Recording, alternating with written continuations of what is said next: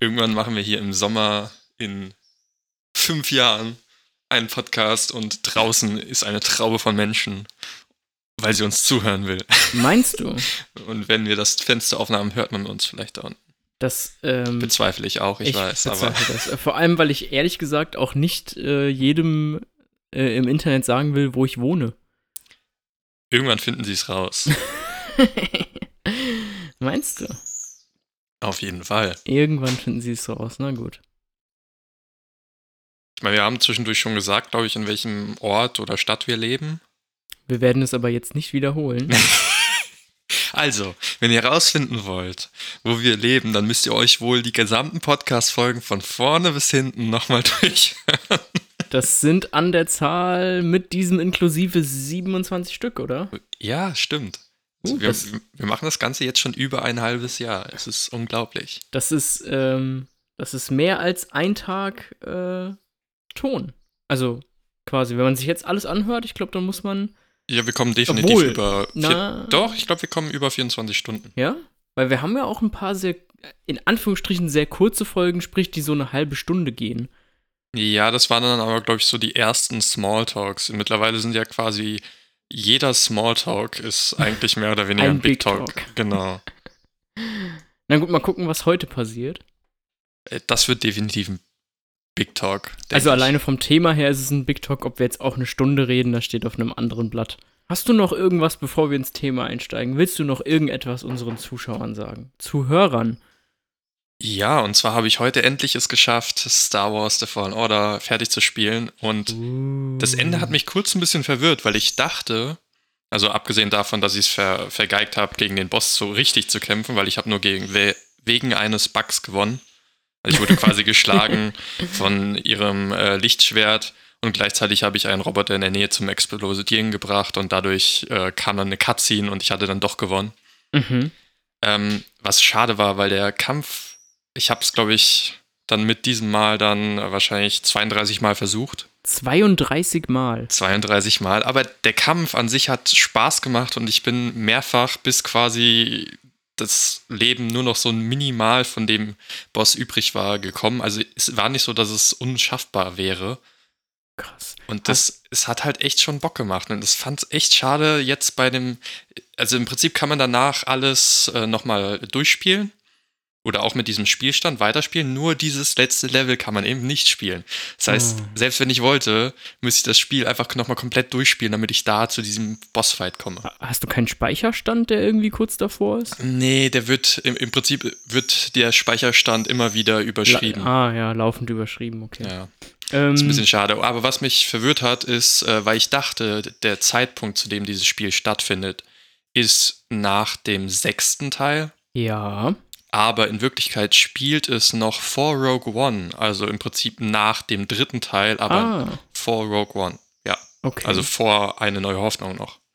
Ach ja, okay, ja, interessant. Ähm, und wenn du sagst, du hast den Endboss 32 Mal versucht, also auf welchem Schwierigkeitsgrad hast du gespielt? Ich habe auf dem Jedi-Meister-Schwierigkeitsgrad gespielt. Also es ist aufgegliedert in vier Schwierigkeitsgrade ist eines irgendwie, ich weiß nicht, Jedi, danach kommt Jedi Ritter, Jedi Meister und dann Jedi Großmeister. Ah, okay, also fast die schwierigste. Genau. Das, okay, das erklärt das vielleicht auch, warum du das so oft machen musstest. Vielleicht. Ja, wahrscheinlich. Vielleicht bist du auch einfach nur ein schlechter Spieler. Weil äh, das könnte hinzukommen. nee, bist du nicht, oder? Du kannst eigentlich ganz gut spielen, oder? Ich sag mal so, mittlerweile, äh, als ich letztens mit Erwin Dark Souls 1 gespielt habe, wir sind jetzt beim letzten Boss und es ging einigermaßen gut durch eigentlich. Okay, und äh, wie, also. Dark Souls 1 also ist einer der schwierigsten Teile der Dark Souls-Reihe. Genau, aber also, und wie viel hast du davon gespielt und wie viel hat Erwin davon gespielt oder ist das sehr ausgeglichen? Ähm, also gut, durch ihn wusste ich natürlich, wo lang ich muss. Ah, und er hat zwischendurch auch ein, zwei Bosse besiegt, aber es war dann mehr so, dass ich die besiegen sollte, weil er einfach im Prinzip das das schon kannte und ich Ach das so. dann durchleben also, sollte. Also eigentlich hat er hat dir Tipps gegeben, aber du hast gespielt. Ja, wir haben uns dann schon abgewechselt, aber die Bosse, gerade die alle so am Ende habe ich bisher dann gemacht. Ach ja. Okay, ja gut, also na gut, dann ist ja anscheinend doch das Spiel auch gar nicht mal so unschwer. Jo. Leicht. Ja gut, die haben ein bisschen gecheatet, so ein bisschen. Was? ein paar Bugs ausgenutzt, um uns hochzuleveln zum Beispiel. Äh, aber du meinst jetzt bei, ähm, bei Dark Souls? Ja, ja, bei Dark Souls. Ja, okay. Ich, ich, ich war jetzt wieder bei äh, Star Wars. Das ist ja, wenn du sagst, dass du doch so gut bist und dann das, äh, der Gegner so schwierig war, dann scheint das Spiel ja doch nicht so leicht zu sein. Nö, also man kann es man kann sich sehr schwer machen, indem man den Schwierigkeits, wie gesagt, auch dann hochstellt. Ich denke, ich weiß nicht, ob ich es wirklich auf dem höchsten Schwierigkeitsgrad durchspielen würde, mhm. wenn ich ganz viel Langeweile hätte, weil das ist für, für mich dann schon ziemlich schwer. Okay. Also noch, wahrscheinlich noch schwerer als Sekiro. Boah. Ich habe ja Sekiro abgebrochen.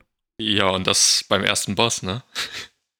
Ist das der erste Boss? Das ist der erste Boss, den oh, du ja, da. Okay. Ja. Na dann. Also der erste richtige. Ja, ja. Und ja, aber nachdem ich das jetzt durch habe, vielleicht habe ich schon überlegt, euch dann mit Sekiro doch nochmal weitermache. naja. Okay, ja gut, also äh, ich bin gespannt. Ich werde mich dann ja jetzt auch, jetzt wo du durch bist, werde ich mich auch an Star Wars heranwagen. Da soll übrigens auch ein zweiter Teil rauskommen. Also es ist wohl ein Start eines Franchises in der Star Wars-Reihe. Mhm. Und der, es gibt Gerüchte, dass der zweite Teil äh, im Herbst 2022 rauskommen soll. Ah, okay. Ja, cool, äh, weil ich finde, ähm, dass, ähm, also, es, das mag jetzt ein bisschen äh, vielleicht unfair klingen gegenüber vielen Spielen, die auch in den letzten Jahren rausgekommen sind, aber ich finde, dass es doch eben an äh, coolen ähm, Singleplayer-Spielen doch etwas mangelt. Und, und wir haben die weiß ich nicht, Uncharted und wir hatten Horizon Zero Dawn und so. Aber trotzdem freue ich mich trotzdem mehr auf diese Singleplayer-Games, weil ich überhaupt kein Multiplayer-Spieler bin. Und Multiplayer ist halt einfach durch Fortnite immer noch so riesig und irgendwie stürzen sich da alle drauf und die ganzen Spiele, die rauskommen, Battlefield, Call of Duty oder so, die, die haben dann zwar einen Singleplayer, aber der ist ja auch eher so eine Beigabe und eigentlich geht es nur um um den Multiplayer. Und ich freue mich eben über jedes Singleplayer-Game, was auch ein, ein cool, cooles Franchise hat. Und Star Wars ist halt eben ein Franchise, wo wir gerne gute Spiele bekommen dürfen. Das auf jeden Fall. Und genügend Geld dürfte da sein. Jo. Okay. Gut. Dann würde ich sagen, hauen wir mal die Intro-Musik raus. Intro ab.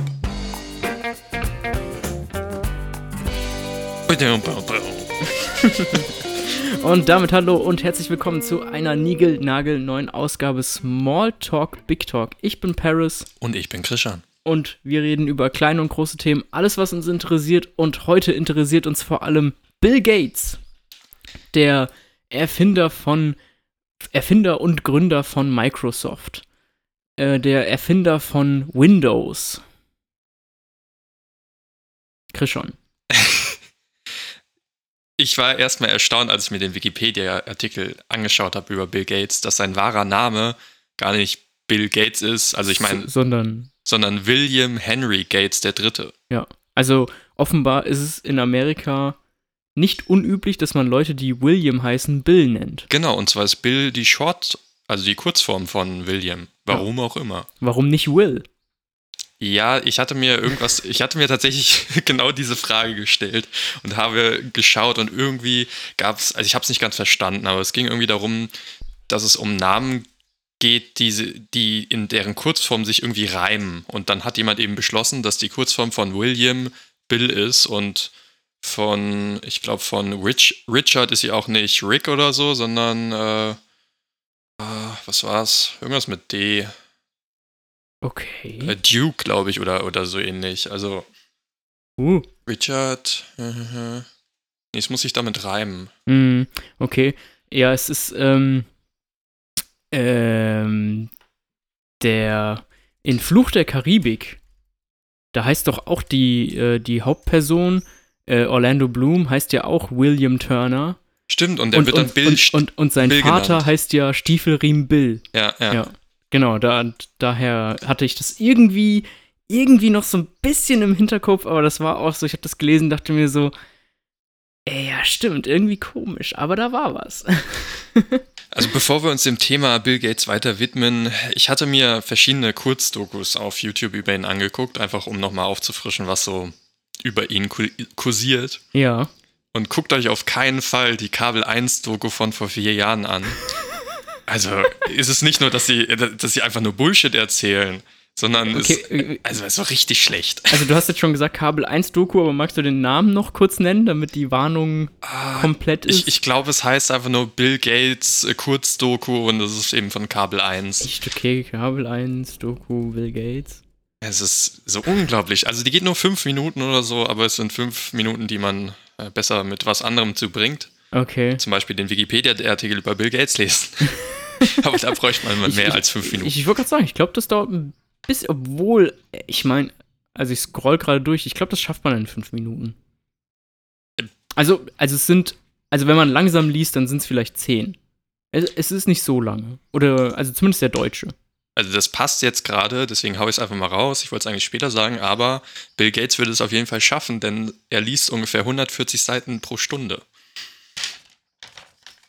Aha. Okay, das äh, interessantes Trivia. Auf jeden Fall. Äh, weiß nicht, also kommt halt drauf an, wie man das in Relation sieht. Was sind das für Seiten? Ja, es geht, es geht primär um, äh, dass er ständig liest ah, an ah, okay. irgendwelchen Büchern und Themen, die er sich reinfuchst. Okay. Und dann nimmt er eben, wenn er irgendwo hin äh, reist, nimmt er eben so eine Riesentasche einfach nur mit Büchern mit, die er dann, wenn er zurückkommt, eben alle gelesen hat. Und der liest dann halt in, weiß nicht, 14 Tagen so ungefähr zwölf Bücher. Ah, okay. Und also das, was so ein bisschen, die Frage ist dabei auch immer, kann man das aufnehmen? Weil, weil, also ja. ich, ich, ich lese nicht so schnell, aber ich kann sehr schnell lesen. Allerdings muss das dann quasi reine Unterhaltung sein und nichts, worüber ich dann später irgendwie, also das, das darf kein Fachwissen sein oder so, weil das setzt sich dann bei mir nicht fest. Das, aber, aber wenn du mir jetzt ähnlich, irgendein, ja. irgendein Buch gibst, was auch immer, und ich soll das einfach nur lesen und danach wollen wir über das Buch lesen. Das kann ich auch schnell lesen, aber das. Aber irgendwie. Ich finde dabei, also mir geht dabei auch immer sehr viel verloren. Deswegen lese ich eigentlich eher so, weiß nicht, in meinem Kopf ist dann immer so die Erzählerstimme noch mit drin. Ja, er liest primär eben Fachbücher, also über von Klimawandel über irgendwelche Krankheiten, über was weiß ich, was alles. Also, das sind, glaube ich, zum Teil ziemlich heftige Lektüren. Okay. Ja, dann äh, Respekt. Ja gut, jetzt, haben, jetzt wissen wir schon, was Bill Gates so liest. Äh, dann finden wir mal heraus, was wir so über Bill Gates gelesen haben. Allerdings. Hau, hau doch mal was raus. Okay, also Bill Gates ist 1955 geboren in Seattle und ist der äh, Sohn.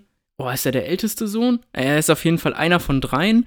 Ähm, der Sohn von ähm, einem äh, Rechtsanwalt und von einer das ist so ein bisschen, also irgendwie hat sie das nicht so richtig. Also sie ist Lehrerin gewesen, ähm, aber sie, sie saß auch noch, also seine Mutter, äh, Bill Gates äh, Mutter, die saß auch noch in, ähm, wie sagt man denn?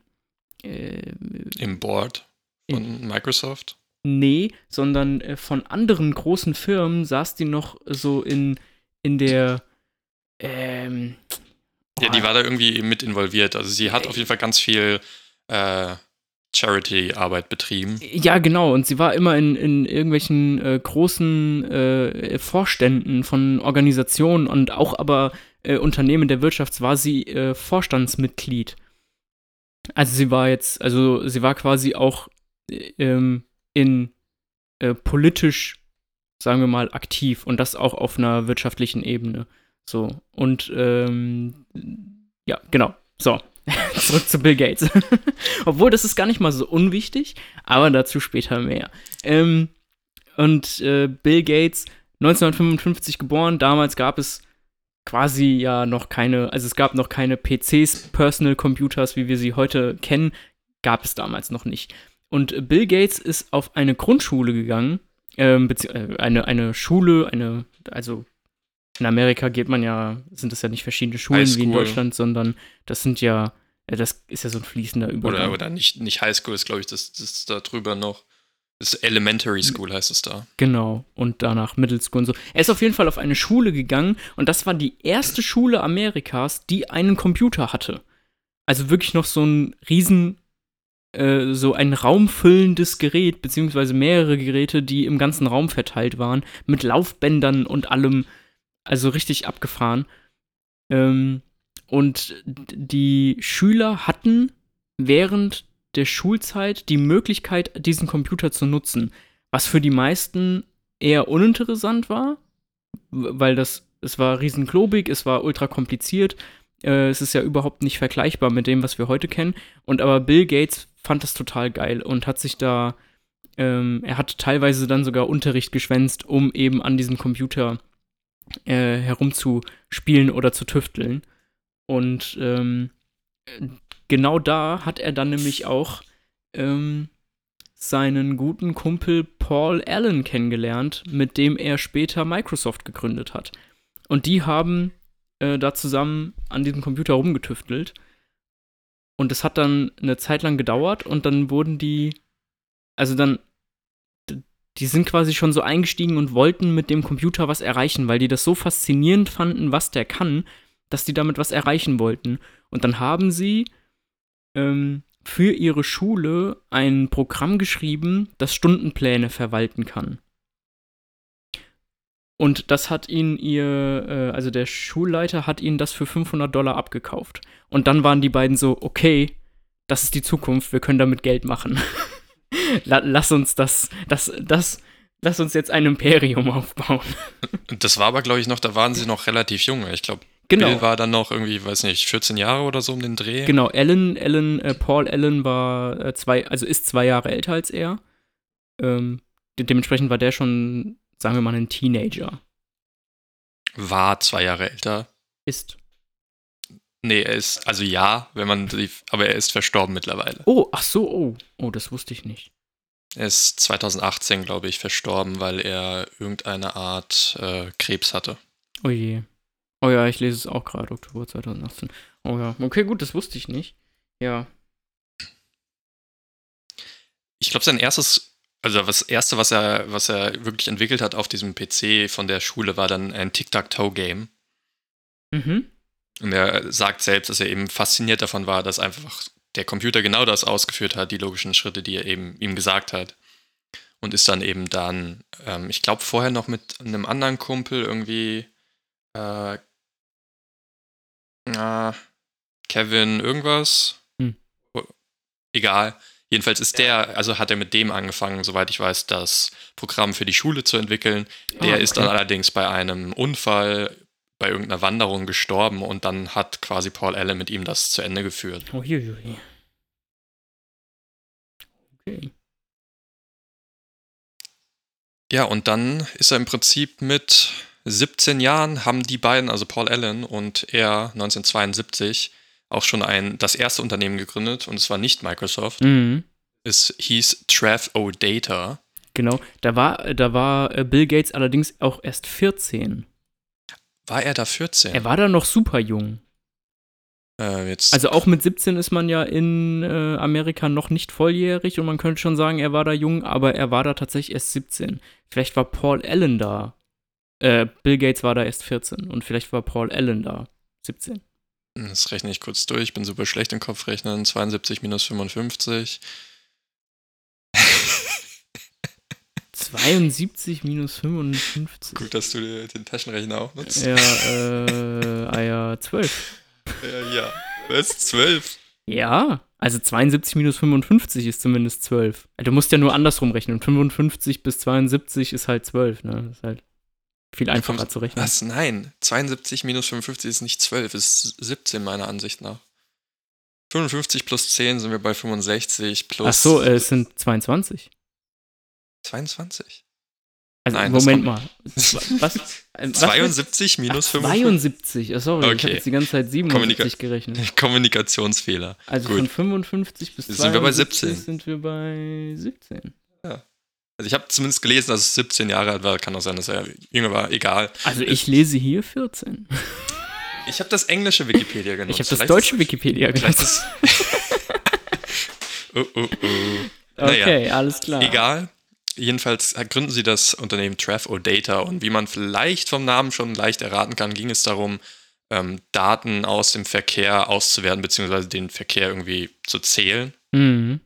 Und da haben sie eben eine Software geschrieben, die sie dann verkauft haben, glaube ich, an, ich weiß gar nicht an wen, an irgendeine Verkehrsbehörde.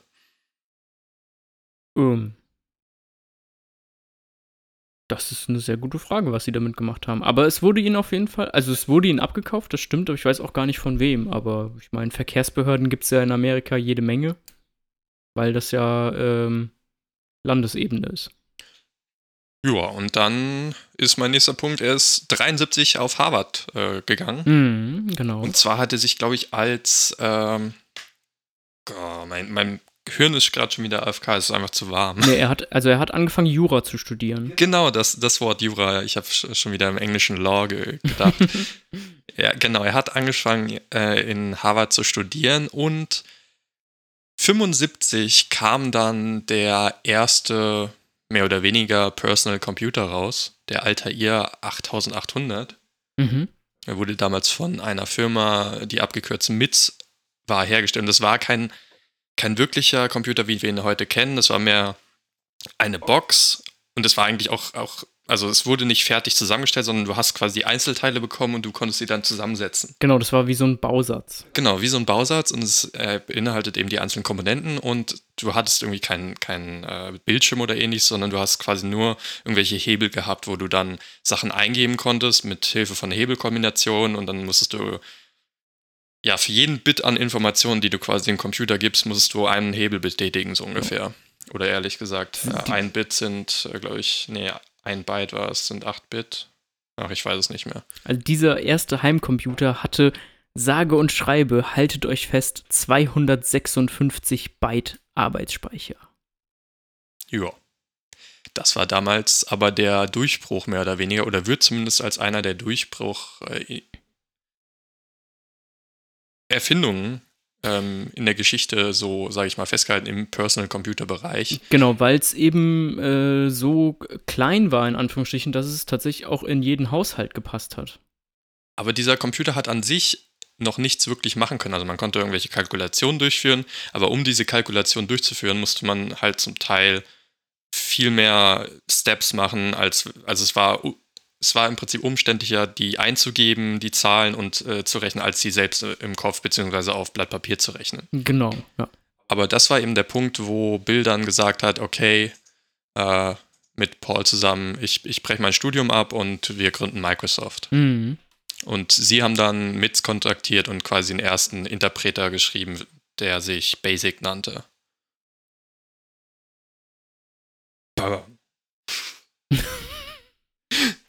Ja, und dann damit gab es Microsoft. Microsoft, das war doch die, ähm, die quasi die Abkürzung für, also Soft steht für Software und Hm. Micro. Für Microcomputer. Ah, hm, okay, genau.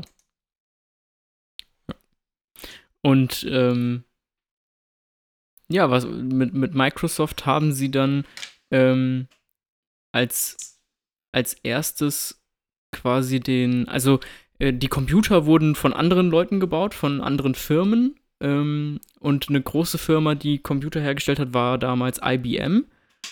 Kennt man ja heute vielleicht eher nicht mehr so. Also Leute in unserem Alter schon, aber äh, Jüngere dann vielleicht nicht mehr.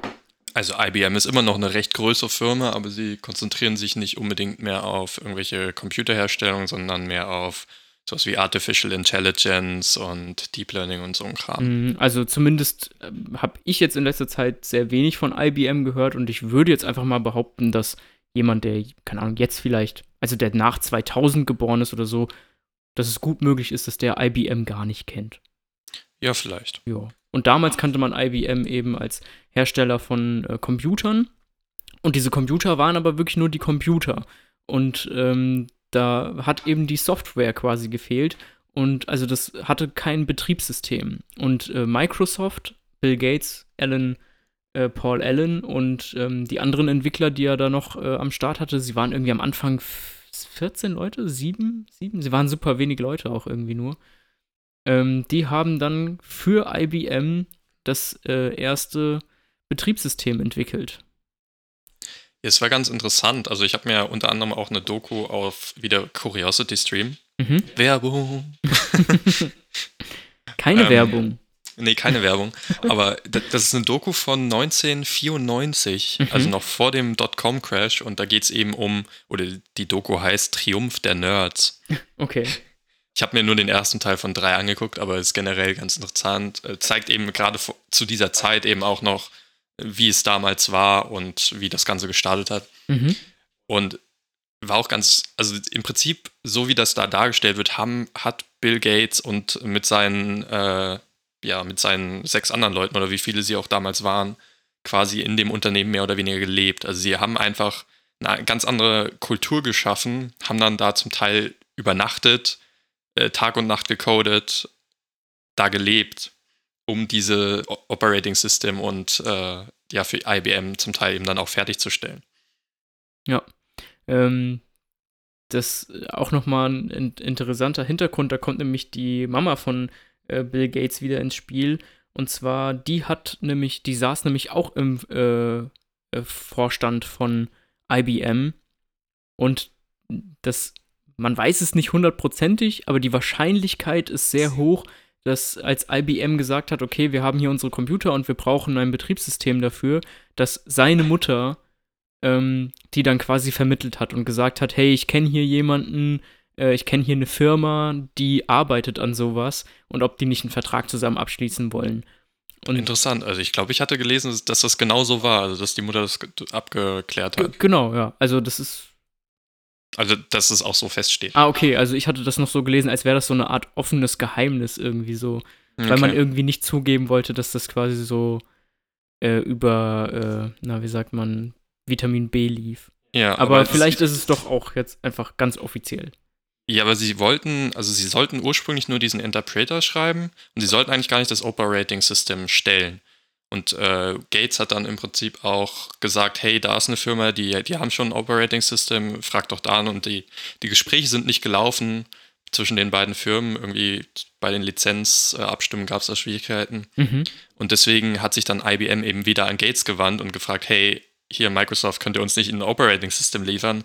Und die haben dann kurzerhand eine Firma, irgendwas mit Seattle, bla bla bla, SCP oder SPC abgekürzt, die haben damals dieses äh, 86er DOS-System gehabt.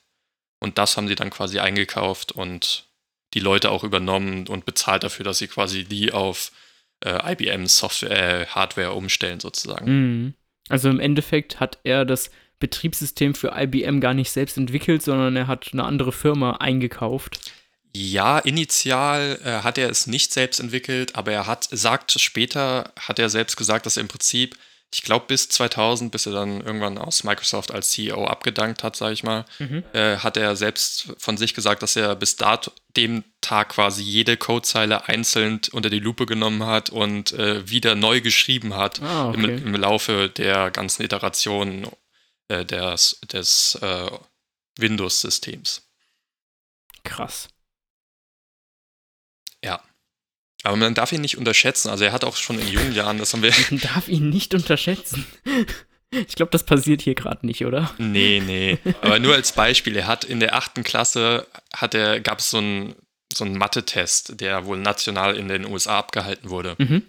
Und er hat ihn nicht nur als Bester abgeschlossen in seiner Altersklasse, sondern er war Bester in der, den Klassen 8 bis 12. Boah, okay. Und ich glaube mal, es wurde auch gesagt, dass ja ein IQ, also ich meine, IQ-Test ist immer so relativ, weil, also umstritten, ob das jetzt wirklich irgendwas da aussagt, inwiefern jemand intelligent ist oder nicht, aber mhm. es ist auf jeden Fall ein, eine Variante, in irgendeiner Form Intelligenz zu messen. Und er hat dort, ich meine, einen IQ von 160 und zählt damit eben auch zu den Hochbegabten. Ja, ich habe auch, ich habe zwei Quellen äh, gehabt und eine sagte, ähm, über 140 und die andere sagte um die 160. Ja. Was ja beides stimmt. 160 ist über 140. Ja. Ja. Äh, kommen wir jetzt noch mal kurz zurück zu Microsoft. Also mhm. er ist dann im Prinzip, ich glaube 1980 war das, wo er die Partnerschaft mit IBM eingegangen ist, also Microsoft mit IBM. Und das hat sich dann fortgeführt. Ich glaube, sie sind dann, sie wollten eigentlich ein, ein, zweites Operating System noch zusammenschreiben, da sind sie dann aber über kreative Differenzen äh, quasi auseinandergegangen. Mhm. Und äh, ja, Microsoft ist dann einen eigenen Weg gegangen und hat dann erstmals Windows 95, äh, Windows 95 quasi war das erste System dann, was direkt von ihnen dann rauskam. Ähm, und dann ist er 2000 tatsächlich. Ich dachte immer, er wäre eigentlich noch voll in Microsoft drin, aber er ist 2000 als CEO zurückgetreten. Ach ja. Und ich glaube, 2008 ist er dann. Ich, da bin ich mir unsicher, weil ich habe verschiedene Quellen gefunden. Eine, eine sagt, glaube ich, die, sie ist erst 2008 zurückgetreten mhm. und nur noch als technischer Berater da gewesen. Eine andere sagt 2014. Okay. Und vielleicht hatte er noch eine andere Stellung im Unternehmen. Das kann sein. Auf jeden Fall wurde jetzt 2020, ich glaube im März, also letztes Jahr, im März angekündigt, dass er auch das Board von Microsoft und nebenbei auch Berkshire Hathaway, wo er zwischendurch eingetreten ist, mhm. äh, verlässt, um sich komplett auf seine philanthropischen äh, ja, äh, Projekte zu konzentrieren. Mhm. Also er saß bis 2014 saß er noch im Aufsichtsrat. Ah, okay. Und das, das ist ja, ähm, das hat, also das ist dann ja schon was anderes als CEO. Ja, aber CEO hat er schon 2000 abgegeben. Ich glaube, danach war er einfach nur noch CTO, also Chief Technical Officer. Mhm, also er war äh, Leiter der Entwicklungsabteilung. Genau, und das hat er dann 2008 abgegeben und dann, ja, wie, wahrscheinlich ist er dann ab 2014 dann quasi ähm, dann aus dem Board dann noch ausgetreten. Ja, er ist zwar offiziell dann aus der Firma ausgetreten, er war ja äh, quasi äh, im Aufsichtsrat bis 2014, aber seitdem er da ausgestiegen ist, äh, ist er immer noch als technischer Berater ähm, tätig. Ja, aber. Also er ist quasi nicht mehr, nicht mehr angestellt, aber äh, es ist wie, wie, wie eine selbstständige Person, die, wenn man Probleme hat, dann anfragt, hey, kannst du da mal gucken? Ja, soweit ich das äh, aus verschiedenen Dokus rausgehört habe, ist er immer noch jemand, der angesprochen wird von den Leuten von Microsoft. Genau. Er bespricht da immer noch mit, aber er sagt selbst, ich meine, in den technischen De Details steckt er auch nicht mehr drin. Er versucht nur irgendwie so die grobe Vision quasi nochmal äh, mhm. weiterzubringen. Ja. Ich will nur ganz kurz noch einen Schritt nochmal zurück machen, bevor wir weiter in die Zukunft von Bill Gates schauen. Und zwar, was ich äh, sehr interessant fand, war, dass er einen sehr cleveren Vertrag mit IBM geschlossen hat, weil er irgendwie, also natürlich kann man solche Sachen nie vorhersehen, aber ihm war quasi klar, okay, IBM versucht jetzt äh, ein, die, die Computer für äh, den normalen Haushalt äh, herzustellen und dass äh, in Zukunft auch jeder Mensch einen Computer haben wird. Und deswegen äh, hat er ganz clever das genutzt, indem er gesagt hat, hey, okay, wenn ihr das ähm, Betriebssystem, was wir für euch schreiben, was Microsoft für euch schreibt, wenn ihr das benutzt, ähm, dann, dann wollen wir eine, eine Umsatzbeteiligung und zwar pro Computer, den sie verkaufen, ähm, bekommt Microsoft 3 Dollar. Und das klingt natürlich erstmal nicht viel, aber man muss ja auch sagen, dass das ganze Ding ja auch ziemlich explodiert ist und alleine im, äh, in, in den zwei Jahren, nachdem sie diesen Vertrag abgeschlossen haben, hat IBM eben ähm, 150.000 äh, Personal Computer in Amerika verkauft. Und das ist die Anfangszeit nur. Ja, und das war nicht das Einzige, was sie da. Also, ich glaube, sie haben initial, glaube ich, um die 50.000 oder so bekommen für, für die Software, die sie geliefert hatten mhm, an IBM. Genau. Das war ziemlich wenig im Vergleich zu dem, was sie geliefert haben, aber es war dann mehr das Image, was sie haben wollten und damit sie quasi von außen gesehen dann mit den Global Playern zusammenarbeiten. Ja, ich bin ganz ehrlich, ich wusste, ähm, ich, ich habe mir jetzt ziemlich viel über, über seine Kindheit und seine Jugend, beziehungsweise die Anfänge von Microsoft durchgelesen und ähm, ich weiß auch, was er äh, jetzt zur Zeit äh, zumindest, ähm, was er so mit, mit der äh, Bill and Melinda Gates Foundation. Gates Foundation, genau, was, was da so läuft, beziehungsweise dass sie die haben, aber über seine, seine, ich sag mal, späteren Jahre, über die weiß ich tatsächlich sehr wenig. Was weißt du denn noch so über Bill Gates? Vielleicht sollten wir noch erwähnen, dass sie dann irgendwann in den 1980er Jahren ist Microsoft, glaube ich, an die Börse gegangen. Mhm. Und damit wurde Bill dann im Prinzip Milliardär. Ähm, was, was ich noch vielleicht noch hervorheben will, ist noch, dass die ehemals William H. Foundation, die mhm. später dann die Bill and Melinda Gates Foundation ge quasi geworden ist, ja. wurde 1994 gegründet, weil er eben schon damals dann überlegt hat, wahrscheinlich auch wegen seiner Mutter, weil die ja sehr engagiert war in den Local Communities und äh, da Charity betrieben hat. Wie, heißt denn Charity auf Deutsch, verdammt nochmal? Ehrenamt. Also ja, ja, genau, im Prinzip. Aber ja, ich, ich nehme es jetzt als Ehrenamt. Man, manchmal meine Wortfindungsstörung. Naja. Und das wurde dann eben 2000, also er hat zwischendurch, glaube ich, noch eine, Firma, äh, eine Foundation gegründet, und zwar die Gates Learning Foundation. Ich mhm. glaube, es war 97. Also diese, diese erste Foundation, die er 1994 gegründet hat, ähm, die hat er nicht nur deswegen gegründet, weil seine Mama da so in der ja, nee, ähm, aber das war höchstwahrscheinlich auch ein großer, genau, großer Faktor. Son, sondern, also nicht, nicht, dass die da so verbandelt drin war in diesem, äh, in dieser Charity-Sache, sondern äh, die ist 1994 gestorben.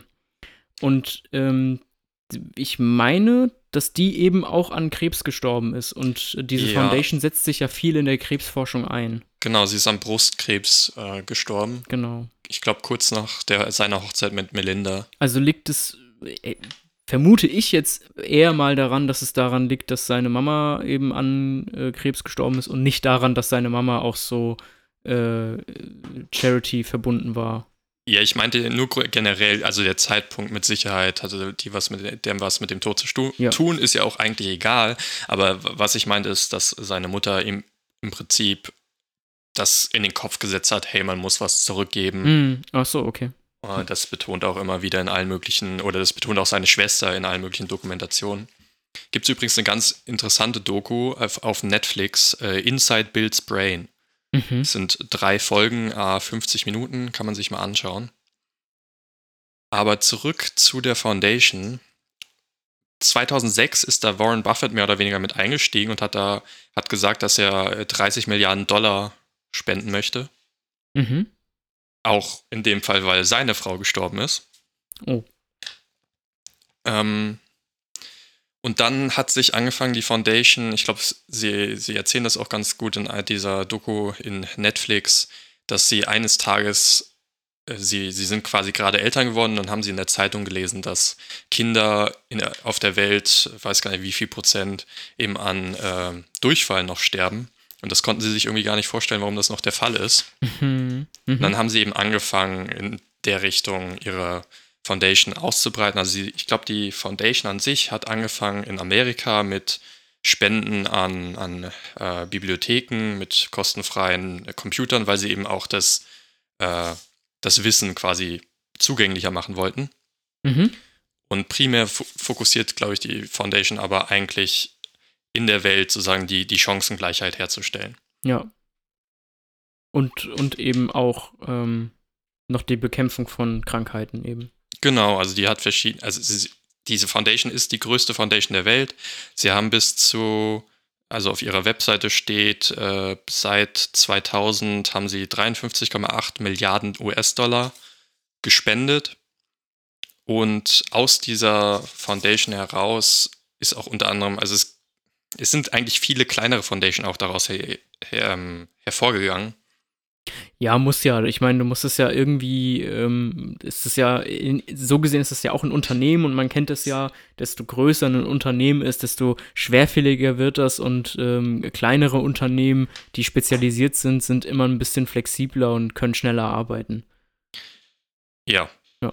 Ähm, was man vielleicht noch erwähnen kann, ist, dass die Foundation maßgeblich daran beteiligt war, Polio auf der Welt ähm, auszurotten. Also es ist, es gibt äh, wohl drei Typen von Polio, Typ 1, Typ 2 und Typ 3 und sie haben Typ 2 und Typ 3 äh, einmal 2015 und einmal 2019 komplett äh, geschafft, es zu, ja, war, oder waren daran beteiligt, es, zu, aus, es auszurotten.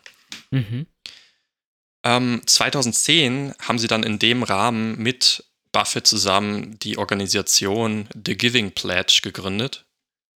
Weiß nicht, ob du von der gehört hast. Nein. Und zwar ist das die auch sehr interessant, weil das ist eine Organisation, die den oder sie, sie ähm, spricht vor allen Dingen die sehr reichen Leute an auf der Welt mhm. und will sie dazu bewegen, mindestens äh, mehr als 50 Prozent ihres Vermögens an äh, wohltätige Organisationen zu spenden. Mhm. Und da sind aktuell knapp 222 Spender, also sind da Mitglied. Wobei das auch, äh, also ein, ein Spender kann auch zwei, ein Ehepaar sein.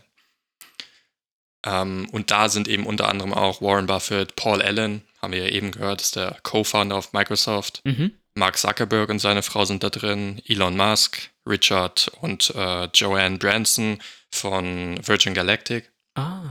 Äh, Bill und Melinda Gates natürlich. Ja. Aber äh, im Prinzip, was die, diese Organisation versucht, ist, das wie so eine Art Social Norm einzuführen, dass eben Reiche, die besonders viel haben, einfach ihr Großteil ihres Vermögens abgeben, weil sie es eigentlich nicht brauchen. Und das eben wiederum spenden, um dann äh, Leute, denen es schlechter geht, eben zu unterstützen. Ja. Und ich finde die Seite ganz cool. Äh, givingpledge.org ist es, glaube ich. Du kannst auch einfach The Giving Pledge eingeben. Mhm. Und da findest du auf der Hauptseite alle 222 Spender aufgelistet mit Bild, wenn sie eins geschickt haben. Äh, Elon Musk hat zum Beispiel keins geschickt. okay. Und dann kannst du sie eben ordnen nach Jahr, wo sie eingetreten sind oder nach Alphabet. Und äh, dann haben sie eben, die meisten haben auch, wenn du auf das Bild klickst, siehst du einen sogenannten Open Letter, was sie dann im Prinzip als Motivation geschrieben haben, warum sie das tun. Ah ja, okay. Ja, cool, interessant. Also es ist nicht so, dass die Leute dann direkt irgendwie 50 Prozent oder so ihres Vermögens abgeben, sondern das steht auch noch drin in den FAQs. Die Leute äh, verpflichten sich dazu, und das, das ist nicht gesetzlich verpflichtend, das ja. ist einfach nur moralisch, sage ich mal. Mhm. Äh, entweder in ihrer Lebenszeit oder eben nach ihrem Tod mindestens 50 Prozent zu spenden. Ja. Äh, wenn man sich manche Open Letter anguckt, äh, Warren Buffett zum Beispiel hat gesagt, er will 99 Prozent seines Vermögens äh, da reinspenden, also mhm. in, in generell in Charity-Projekte. Ja. Ähm, aber das ist auch keine Organisation, die selbst das Geld annimmt, sondern es ist einfach nur quasi, hey, ich bin jemand, der, der spendet und ich äh, mache mich dafür, kündige das quasi in der Öffentlichkeit an, um diese Social Norm zu erstellen, dass eben reiche Leute spenden, vielleicht ein bisschen Aufmerksamkeit da reinzukriegen, dass, dass, dass Leute auch zusammenkommen. Also die haben auch mehrfach, oder ich glaube mindestens einmal im Jahr treffen sie sich, um dann eben zu schauen, okay, wo können wir quasi am meisten Einfluss mit äh, und wie machen wir, können wir da Teamprojekte voranbringen. Mhm. Ja, super spannend. Also das mit der Giving Pledge wusste ich vorher auch nicht. Mhm. Äh, Bill und Melinda Gates Foundation hatte ich schon vorher auf dem Plan. Genau, ja. Ja, geht mir auch so. Aber ja, er ist doch. Also, äh, jetzt kann man natürlich. Naja, ein bisschen kann man es vergleichen mit Jeff Bezos, der sein Vermögen in Anführungszeichen hortet. Ich meine, er investiert es halt in andere Firmen. Mhm. Aber Gates ist da mehr fokussiert auf. Ja, auf das Wohltun aller Menschen, würde ich da behaupten. Ja. Also, äh, natürlich, ich habe ich hab auch sehr wenige äh, äh, Interviews oder so mit ihm selbst gesehen. So was man ja von Elon Musk oder so, der ist ja viel, ähm, viel präsenter in den Medien, so als Person an sich, sag ich mal. Und ähm, das, aber das Bild, das man quasi so von ihm bekommt, wenn man über ihn liest, finde ich, ist auch eher ein, ein positiveres, sag ich jetzt mal. Obwohl er ja in den Medien aktuell mal wieder zerfleischt wird. Ja, gut, also aktuell steht es ja sowieso auch ein bisschen unter einem schweren Stern, weil sie ja, also Bill und ähm, Mirinda. Melinda. Melinda ähm, haben ja auch dieses Jahr angekündigt, dass sie sich scheiden lassen werden. Und ja, auf sowas stürzen sich doch die Medien dann immer. Ja, aber primär ging es ja darum in den Medien wegen Corona. Ähm, da, da hat übrigens die Gates Foundation auch ich glaube, 75 Milliarden US-Dollar reingepumpt, um eben die Herstellung des Impfstoffes zu beschleunigen. Aber, aber das ist so, das ist so, warum ist man dann, äh, äh, wird man schlecht in den Medien dargestellt? Er setzt sich schon seit Jahrzehnten dafür ein und warnt davor, dass es äh, weltweite Pandemien geben kann, ähm, weil äh, weil er ja nicht auf den Kopf gefallen ist, weil er weiß, okay, die Welt ist so äh, mobil und so schnelllebig, dass sich Krankheiten so schnell ausbreiten und er seine Foundation setzt sich schon seit keine Ahnung wie lange ähm, damit auseinander, Krankheiten wie Malaria und was auch immer äh, zu bekämpfen. Und dann warnt er davor und nur weil jetzt halt sowas eintritt. Ich meine, er hat ja auch noch Geld dafür ausgegeben, den, äh, den, den Stoff, den Impfstoff zu entwickeln. Ist doch. Ja. Wo ist der Grund, ihn dann negativ darzustellen? Ich finde es. Ich, ich weiß es nicht Medien. genau, aber es gibt ja generell Impfgegner, über die wollen wir auch gar nicht sprechen, aber dann gibt es halt noch den Punkt, dass die Gates Foundation ähm, bringt 10%, glaube ich, des gesamten WHO-Vermögens auf. Um, also die, die, die tun schon einiges dafür, dass es auf der Welt irgendwie vorangeht in Sachen von, von Impfen, über Krankheitsbekämpfung, über, über sanitäre Anlagen, die sie machen. Mhm.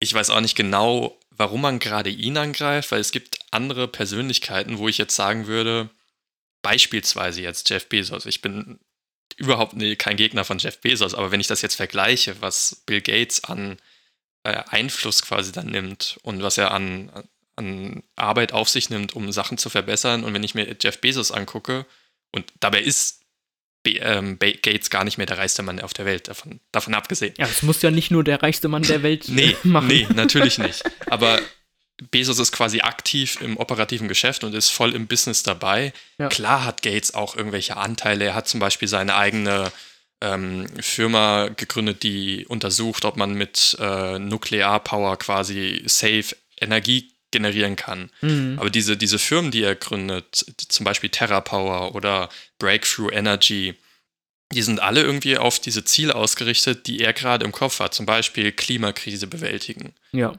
oder ähm, Armut ähm, be ja, bekämpfen. bekämpfen. Ja. Oder was auch ganz geil in der Doku hervorkommt, da stellen sie eben zum Teil eben einige dieser Projekte vor. Da ging es um, um Afrika oder Südafrika und dass sie da eben eine Toilette im Prinzip entwickeln wollten, die kein Wasser braucht. Weil die haben das Problem, dass sie im Prinzip alle ihre Fäkalien in ein Loch im Boden machen und das Ganze läuft dann irgendwann in den Fluss. Ja. Genau. Und da, da, gehen die Kinder baden und deswegen verbreiten sich Krankheiten. Mhm. Da haben sie ja dann auch irgendwie so eine äh, Convention oder, oder, Wettbewerb abgehalten, äh, um quasi mit so einer Lösung ähm, herzukommen, ja, wie man eben sowas bauen kann. Mhm. Und äh, nebenbei, ich glaube, jetzt 2019 hat er dann eine Firma gefunden, die mit ihm so eine Toilette bauen will. Ich weiß gar nicht, wie weit das jetzt gekommen ist.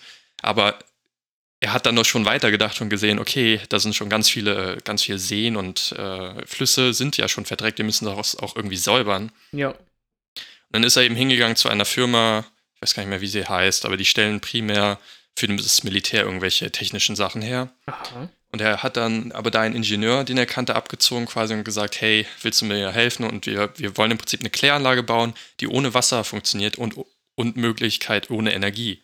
Und dann haben sie eine Krass eine Kläranlage hergestellt, die funktioniert. Also du musst initial kurz Energie hinzufügen, dann fängt die an zu arbeiten und dann entzieht sie aus den Fäkalien quasi die Flüssigkeit. Das wird irgendwie erhitzt und sie, sie funktioniert, indem der Dampf dient quasi als an Antriebsquelle mhm. und dann produziert, also nicht nur, dass sie ohne Energie den, die Fäkalien äh, quasi reinwäscht, sondern sie produziert am Ende auch noch Trinkwasser.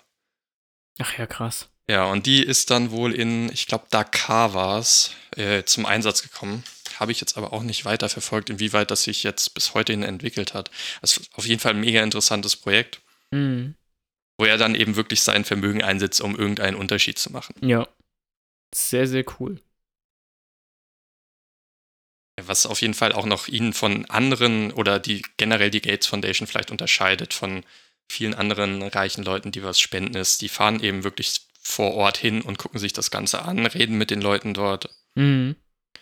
Ah. Ja, sie sind quasi nicht nur die, die ähm, das Geld zu den Leuten schicken, die vor Ort was machen, sondern sie sind dann auch noch die Leute vor Ort. Ja. ja. Ähm, jetzt hattest du eben schon die äh, anderen Firmen, die Bill Gates äh, gegründet hatte, erwähnt. Hast du da vielleicht noch, ähm, äh, sagen wir mal, eine besonders interessante die äh, erwähnenswert ist, die, du, die wir vielleicht jetzt noch zum Abschluss noch mal ein bisschen näher beleuchten können? Ich hatte ja schon Terra Power erwähnt. Das ist Mhm. wahrscheinlich jetzt eher eine kontroverse Geschichte. Okay. Ich, ich lese ja gerade auch das Buch von ihm, How to Avoid a Climate Crisis. mhm. Und da geht es eben darum, alternative Energien zu finden, die kein CO2 produzieren. Ja. Und da geht es eben auch darum, dass Wind und Solar nicht ausreichend sind, sondern dass wir eine verlässliche Energiequelle brauchen. Mhm. Und er hat eben gesagt, es ist eigentlich eine Schande, dass wir Nuklearpower äh, schon so früh in Anführungszeichen den Rücken gekehrt haben und das nicht weiter verfolgt haben. Weil im Prinzip produziert es kein, kein Kohlenstoffdioxid. Ja, wir haben, wir haben Uranabfall und so weiter. Das ist alles, da sind Problemquellen und es gibt äh, Risiken wie menschliches Versagen, wie in äh, Fukush nee, Fukushima war es nicht. Äh, Doch. Nee, Fukushima war nicht menschliches Versagen, da sind die Brennkerzen oder die, die Brennstäbe quasi heiß gelaufen aufgrund des, äh, der Überflutung. Es war in, nicht Fukushima, wie heißt es denn? Das ist quasi die erste berühmte Atomkatastrophe. Oh. Ach, Tschernobyl. Tschernobyl, danke. Das, das Ich, war mir, mir, mir, war die ganze Zeit, hatte ich Hiroshima im Kopf und das ist natürlich Ja, ich absolut auch, falsch. aber, aber nein, das war die Atombombe. Tschernobyl, ja. Tschernobyl, genau, Mhm. da war es menschliches Versagen. Da ich, ich glaube, es war sogar, dass eigentlich nur eine Übung war und dann gab es aber irgendein menschliches Versagen, die das Ganze dann weitergetrieben hat. Naja, aber jedenfalls äh, hat er 2008 TerraPower gegründet. Mhm. Das Problem ist, also sie haben ein, über Computermodelle haben sie ein Prinzip entwickelt, wie man einmal den Atommüll verringern kann. Also es ist deutlich geringere Müll, der da rauskommt. Äh, das, was ich besonders erstaunlich fand, ist, dass diese Atomanlage wohl auch von ähm, den Müll von anderen Atomanlagen nutzen kann, um wiederum Strom zu generieren. Ach ja, krass. Also dass es das irgendwie zum Teil eben wiederverwendbar macht. Mhm. Und dass sie eben solche Sicherheitsrisiken wie beispielsweise in Fukushima haben sie mit eingerechnet. Das heißt, wenn die Brennstäbe heiß werden, dann, bre- dann äh, breiten die sich automatisch aus. Das heißt, es wird automatisch mehr Raum geschaffen. Mhm. Ähm, sie haben das menschliche Versagen quasi Minimiert. minimiert, indem es automatisiert abläuft. Mhm. Äh, das, das Problem an dem Ganzen ist, dass sie eben keine, oder ich glaube, sie haben erst jetzt letztens eventuell eine Lizenz oder eine Erlaubnis bekommen, in den USA einen Nuklearreaktor nach ihrem Modell zu bauen. Das heißt, das Ganze basiert aktuell auf einem Modell. Ah, okay, gut. Ja, Ich meine, man kann, man kann heutzutage viel simulieren. Und Mhm. ich, ich glaube, das kann schon funktionieren, aber etwas in der Praxis umzusetzen und als Modell zu haben, sind immer noch zwei verschiedene Paar Schuhe. ja. Äh, ja, das ist auf jeden Fall eine, eine, ein Business, was ich sehr interessant finde Mhm. und was auch auf sehr viel Kontroverse stößt. Ach, Ja, ja.